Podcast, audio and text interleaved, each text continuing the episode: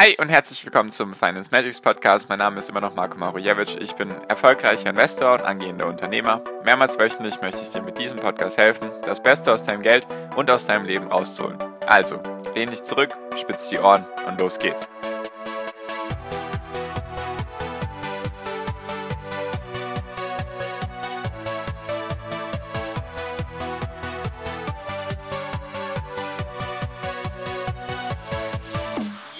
Marktmanipulation, der Angriff auf die Kleinanleger, die Großen gegen die Kleinen, David gegen Goliath. Darum ging es vor ein, zwei Wochen. Gab es eine Marktmanipulation bei Robinhood und bei den ganzen anderen US-Brokern und hat Trade Republic auch Marktmanipulation gemacht? Das waren die ganzen Fragen, die sich Kleinanleger vor ein, zwei Wochen gestellt haben. Und darüber würde ich gerne heute mit dir reden. War das jetzt tatsächlich Marktmanipulation oder ist da vielleicht einfach das altehrwürdige Finanzsystem daran schuld?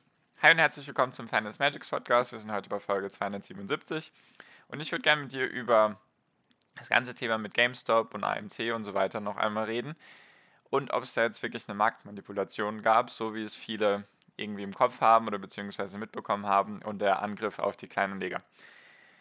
Ich habe extra ein bisschen gewartet, damit sich das alles ein bisschen beruhigt, weil ich mache nicht gerne Folgen in den Hype rein, sondern einfach, wenn es sich dann ein bisschen legt, also die ganze Aufregung darüber, dann einfach ein bisschen in Ruhe darüber reden, finde ich immer angenehmer. Genau, und mich hat natürlich auch interessiert, was genau ist da passiert. Also ich habe jetzt darunter nicht irgendwie gelitten mit GameStop oder AMC, nur manche hatten ja dann das Problem, dass sie ihre Aktien nicht verkauft bekommen oder zu ungünstigen Kursen verkauft bekommen haben. Habe ich zumindest so in der WhatsApp-Gruppe mitbekommen. Und mich hat natürlich interessiert, wie kann das denn sein? Also was ist denn der Grund dahinter? Weil letztendlich wurden auch die, also es hat natürlich hauptsächlich Robin Hood und so war dann gang und gäbe in den Medien, weil das einfach der Broker ist für die ganzen, ich nenne sie jetzt einfach mal in Anführungszeichen Kleinanleger, Frischlinge an der Börse. Nur das Interessante war, dass die ganzen großen oder nenne ich es jetzt einfach mal Broker für Leute, die jetzt nicht frisch dabei sind, die vielleicht mehr Geld haben, sowas wie Interactive Brokers und so weiter, dass die das auch gestoppt hatten, also dass du mit denen kein GameStop und so weiter kaufen konntest. Und genau, also was hat es damit auf sich? Und da wollte ich einfach mal ein bisschen so einen groben Überblick über die, über die Sache erzählen. Das ist alles ein bisschen kompliziert, deswegen, ich werde es dir versuchen, simpel zu erklären, weil ich habe es auch nicht in der Gänze verstanden, nur ich denke, damit es klar wird, sollten wir darüber reden. Genau, also, pass auf. Und zwar ist es so, die, es gibt ein T plus 2 oder eine T plus 2 Vereinbarung in den USA. Das, was in den USA passiert, betrifft dann halt auch Deutschland, weil die meisten Aktien, also GameStop und so weiter, haben das Verwahrland USA, also die sind dann in den USA, deswegen bist du davon auch betroffen.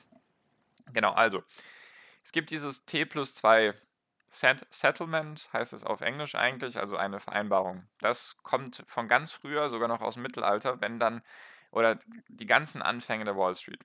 Es war so, früher, jetzt fangen wir mal mit der Wall Street an, wenn du eine Aktie gekauft hast, stell dir das einfach alles ohne Internet vor, sondern du hast eine Aktie gekauft, dann hast du wirklich noch ein Zertifikat bekommen. Du hast dann sozusagen das Zertifikat ausgehandelt bekommen von, was weiß ich, zum Beispiel 10 Aktien.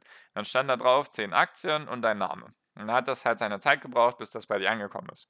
Vielleicht kam das per Post oder per Pferd oder wie auch immer. Hat auf jeden Fall gebraucht und dann dein Geld hat auch gebraucht, bis es beim Verkäufer von diesen Aktien angekommen ist. Das war diese Vereinbarung. Deswegen hat das immer mehrere Tage gebraucht, bis das durchgeführt wurde. Jetzt aktuell ist das natürlich überhaupt nicht mehr so. Also es gibt vielleicht noch ein paar solche Aktienzertifikate, nur sind die eher eine Rarität. Nur das System funktioniert immer noch so. Es läuft natürlich alles digital ab, nur das ist tatsächlich immer noch so, dass wenn du eine Aktie, also ich bin mir wie gesagt nicht sicher, wie das genau in Deutschland abläuft. Ich habe es jetzt für die USA rausgesucht und mich darüber informiert, deswegen vielleicht ist das in Deutschland nochmal anders. Nur in den USA ist es so, wenn du jetzt am Montag eine Aktie kaufst, dann gehört dir die Aktie erst am Mittwoch. Das braucht einfach zwei Tage, das ist eben dieses T plus 2, diese T plus 2 Vereinbarung. Es braucht einfach zwei Tage, bis das durchgeführt wird. Natürlich wird dir das anders angezeigt oder in den Brokern wird das dann anders angezeigt, dass dir jetzt sofort die Aktie gehört. Das ist auch an sich meistens in normalen Verhältnissen, sage ich einfach mal, auch gar kein Problem. Also wenn die Volatilität irgendwie normal ist, sage ich einfach mal, dann ist das auch gar kein Problem, weil es funktioniert so, wenn du jetzt eine Aktie kaufst, zum Beispiel mit Robinhood, und jemand bei Webull möchte seine Aktie verkaufen, dann kriegst du die. Also wird dir sozusagen direkt eingebucht. Das Ding, was aber dahinter passiert ist, es gibt eine Clearingstelle. Das könnte man einfach den Mittel, Mittelsmann von der, von der Börse nennen. Weil Robinhood verkauft dann nicht deine Aktie und kriegt dann eine Aktie von Webull. Also Robinhood und Webull sind sozusagen, das sind jetzt einfach zwei Broker, die ich mir ausgewählt habe. Die sind jetzt nicht miteinander verbunden, sondern es gibt einen Mittelsmann. Und dieser Mittelsmann ist die DTCC, also einfach die größte Clearingstelle in den USA. Und was die machen, da läuft das sozusagen, kannst du dir bildlich ein bisschen so vorstellen. Du verkaufst jetzt eine Aktie, Robinhood verkauft sozusagen deine Aktie und Webull kauft jetzt seine Aktie, also ein Kunde von Webull möchte die Aktie kaufen, ein Kunde von Robinhood möchte seine Aktie verkaufen. Dann landet das sozusagen bei dieser DTCC, also bei der Clearingstelle, und die führt das dann durch. Jedoch braucht das zwei Tage, weil die kriegt dann sozusagen die Anfragen oder der, der Trade, also die Platzierung der Order, wird durchgeführt, wird eben angesetzt und dann sagt die DTCC, also die Clearingstelle, sagt zu Robinhood, okay, das braucht jetzt so viel Geld und von Webull, das braucht so und so viel Geld. Also mit den Details einfach, wie das dann funktioniert. Die sind dann eben nicht der Besitzer der Aktie, sondern die vermitteln es dann sozusagen. Und wie das dann funktioniert ist, du hast dann bestimmte Geldeinlagen, die du erbringen musst als Broker. Die sind meistens, also ich habe jetzt keine Zahl im Kopf, nur die sind meistens halt irgendwo normal in irgendeiner Spannweite und das ist auch kein Problem. Also die, die Broker kennen das und wissen das auch, dass sie dann immer am Ende des Tages zum Beispiel so und so viel Geld rüberschieben müssen an die DTC, damit das dann zum Beispiel bei Webull, dass es dann zum Beispiel bei Webull landet oder halt andersrum. Es gibt ja zig Broker. So, das ist der normale Fall. Also diese machen wir einfach mal ein fiktives, fiktives Beispiel. Ich weiß jetzt nicht, ob das in Ansatzweise stimmt, nur sagen wir einfach mal, wenn du jetzt Aktien im Wert von 1000 Dollar kaufen möchtest bei Robinhood und du kriegst jetzt von Webull, dann muss vielleicht Robinhood 5 oder 10 Prozent dahinter legen. Also von ihrem eigenen Geld dann, dass dieser Trade zugesichert wird. Also dass dieser Verkauf und Kauf, nennen wir es jetzt einfach mal Vertrag, dass das tatsächlich durchgeführt wird. Also sozusagen eine Einlagenerbringung muss, müssen die Broker machen, damit das einfach sicher ist. Weil das Ding ist, weil es zwei Tage braucht, hätte sonst die DTC ein Kreditrisiko beziehungsweise einfach ein Geldrisiko, weil wenn in dieser Zeit zum Beispiel der Kunde pleite geht, einfach mal als Beispiel, oder der Account geschlossen wird oder was auch immer, dann kriegt, dann fehlt da sozusagen Geld im Kreislauf. Deswegen ist das wichtig, einfach mit diesen Einlagerungen. Und das ist an sich an normalen Börsentagen auch kein Problem, damit kann jeder rechnen. Das Ding war einfach nur, erstens, es war extrem, extrem viel Volumen da. Also es wollten so viele Leute wie gefühlt noch nie irgendwie Aktien kaufen, besonders durch Robinhood und halt die ganzen anderen Broker, wollten sie so viele Aktien wie möglich kaufen, was natürlich dann erstmal Nachfrageschub gebracht hat, was dann sowieso dazu geführt hat, dass Robinhood erstmal mehr Geld hinterlegen muss, weil immer mehr Leute wollen, deswegen musste Robinhood mehr Einlagen erbringen, einfach damit das alles durchgeführt wird. An sich, das ist in Ordnung. Wenn mehr Nachfrage kommt, dann kann man das irgendwo noch verkraften. Das Ding ist nur, was dadurch auch passiert ist, die Volatilität ist dadurch gestiegen. Und wenn die Volatilität steigt, einfach weil diese Geschäfte dann für die DTC, DTCC, weil die dann einfach risikoreicher werden, weil Volatilität, das Ding ist einfach, das braucht zwei Tage. Wenn du jetzt eine Aktie kaufst oder der Vertrag durchgeht, nenne es jetzt einfach mal für 100 Dollar, und es braucht zwei Tage und dann steht die Aktie vielleicht in zwei Tagen bei 50, dann kann das ein Risiko birgen für die, für die Clearingstelle, also für den Vermittler in der Mitte.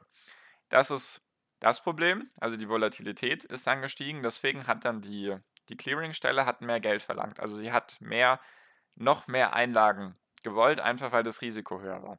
Äh, Beispiel, die DTCC verlangt oder hat täglich einen Deposits, also halt Einlagenerbringung von 26 Milliarden, die ist dann an dem Tag um 30 Prozent höher gewesen. Also von 26 Milliarden auf 34 Milliarden. Das sind also 8 Milliarden, die die Broker erstmal erbringen müssen.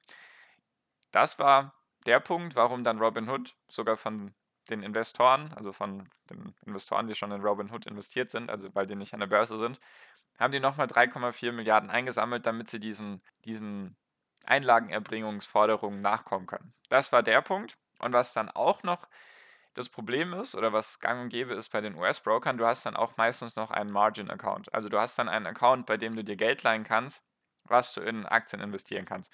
Und wenn da Robinhood irgendwie auch noch Geld erbringen muss, wie gesagt, da bin ich jetzt nicht so tief in der Materie drin, wenn Robinhood da auch noch Geld erbringen muss, weil du leist dir Geld, ist ja ein kurzfristiger Kredit sozusagen. Wenn Robinhood da auch dann noch Geld erbringen muss, damit es dir diese Aktienkäufe erlauben kann, weil du eröffnest dir tatsächlich bei Robinhood keinen normalen Account, sondern direkt einen Margin-Account. Also du hast direkt einen Account, egal ob du schon eine Kredibilität aufgewiesen hast bis dato, du hast direkt einen Account, mit dem du mit Margin kaufen kannst. Also du kannst direkt Schulden aufnehmen. Ob das jetzt so gut oder schlecht ist, müssen wir jetzt nicht darüber reden, nur das war einfach der Punkt. So. Also haben wir kurze Zusammenfassung, damit das vielleicht ein bisschen klar wird.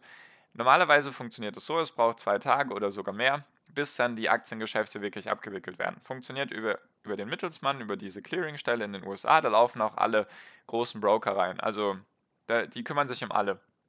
So in etwa kann man das ausdrücken. Und die gehen dann eben oder sichern diesem Trade zu. Deswegen sagen sie dann, okay, hier Webull und Robinhood, ihr müsst das und das hinterlegen, damit dieser Trade sicher ist. Einfach damit eine Sicherheit da ist. Das ist ja wie beim Handel. Wenn du weißt, der andere ist pleite oder es könnte ein Risiko entstehen, dann würde das Vertrauen schmelzen. Deswegen die beiden Broker sollen Sachen hinterlegen, Geld hinterlegen und mit den genauesten Details, also mit den genauen Details, wie das jetzt abläuft. So, an normalen Tagen ist das auch kein Problem. Eben die Broker hinterlegen da das Geld, damit das eben sicher ist und dann braucht das zwei, drei Tage und dann wird das erst tatsächlich eigentlich in dem Sinne bezahlt und dann auf deinem Konto abgewiesen. Ah, also, ich meinte angezeigt. Eigentlich rein theoretisch, nur wird halt eben anders angezeigt. Aktuell. So, das ist der erste Punkt. Und dann funktioniert es so, dieses Geschäft geht durch, nur war dann eben die Volatilität höher weil eben so viel Nachfrage war. Also wir hatten erst mehr Nachfrage, was sowieso für mehr Geldeinlagen gesorgt hat, was an sich erstmal kein Problem ist. Natürlich birgt das auch manche Gefahren, nur die Volatilität war halt einfach extrem hoch. Deswegen hat die DTCC mehr Einlagen verlangt von den Brokern, damit das eben durchgeführt werden kann. So, das war eben das Problem, weil die eben nicht so viel Geld haben. Kann ich jetzt auch niemanden verübeln, wenn er eben nicht von sowas ausgeht. Das die Kleinanleger sich sozusagen gegen irgendwelche großen Hedgefonds erschwören.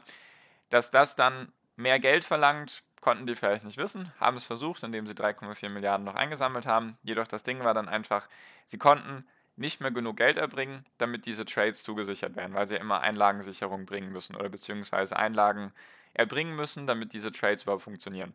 Und die wurden halt teurer, also diese Einlagen wurden eben teurer, eben knapp um 30 Prozent an einem Tag, was eine Menge Geld ist wenn du halt anstatt 2 Milliarden dann auf einmal 2,9 Milliarden pro Tag erbringen musst, sind das halt 900 Millionen und rechne das halt ein bisschen höher, wenn du vielleicht 10 Milliarden erbringen musst, sind das auf einmal 13 Milliarden, also 3 Milliarden, die dir in dem Sinne dann fehlen. So, und das hat eben dazu geführt, dass das gestoppt wurde, dass eben diese ganzen Käufe gestoppt wurden, weil die Verkäufe waren in Ordnung, einfach weil da die Nachfrage nicht so hoch war oder beziehungsweise weil das einfacher zu handeln war für die, für die Broker. Und deswegen wurden diese Stops eingeführt oder beziehungsweise Handel wurde teilweise komplett unterbrochen, einfach weil ja, es hat einfach Geld vorne und hinten gefehlt. Bei Robinhood, bei Webull, bei den anderen Brokern auch, weil diese DTCC eben mehr Geld verlangt hat.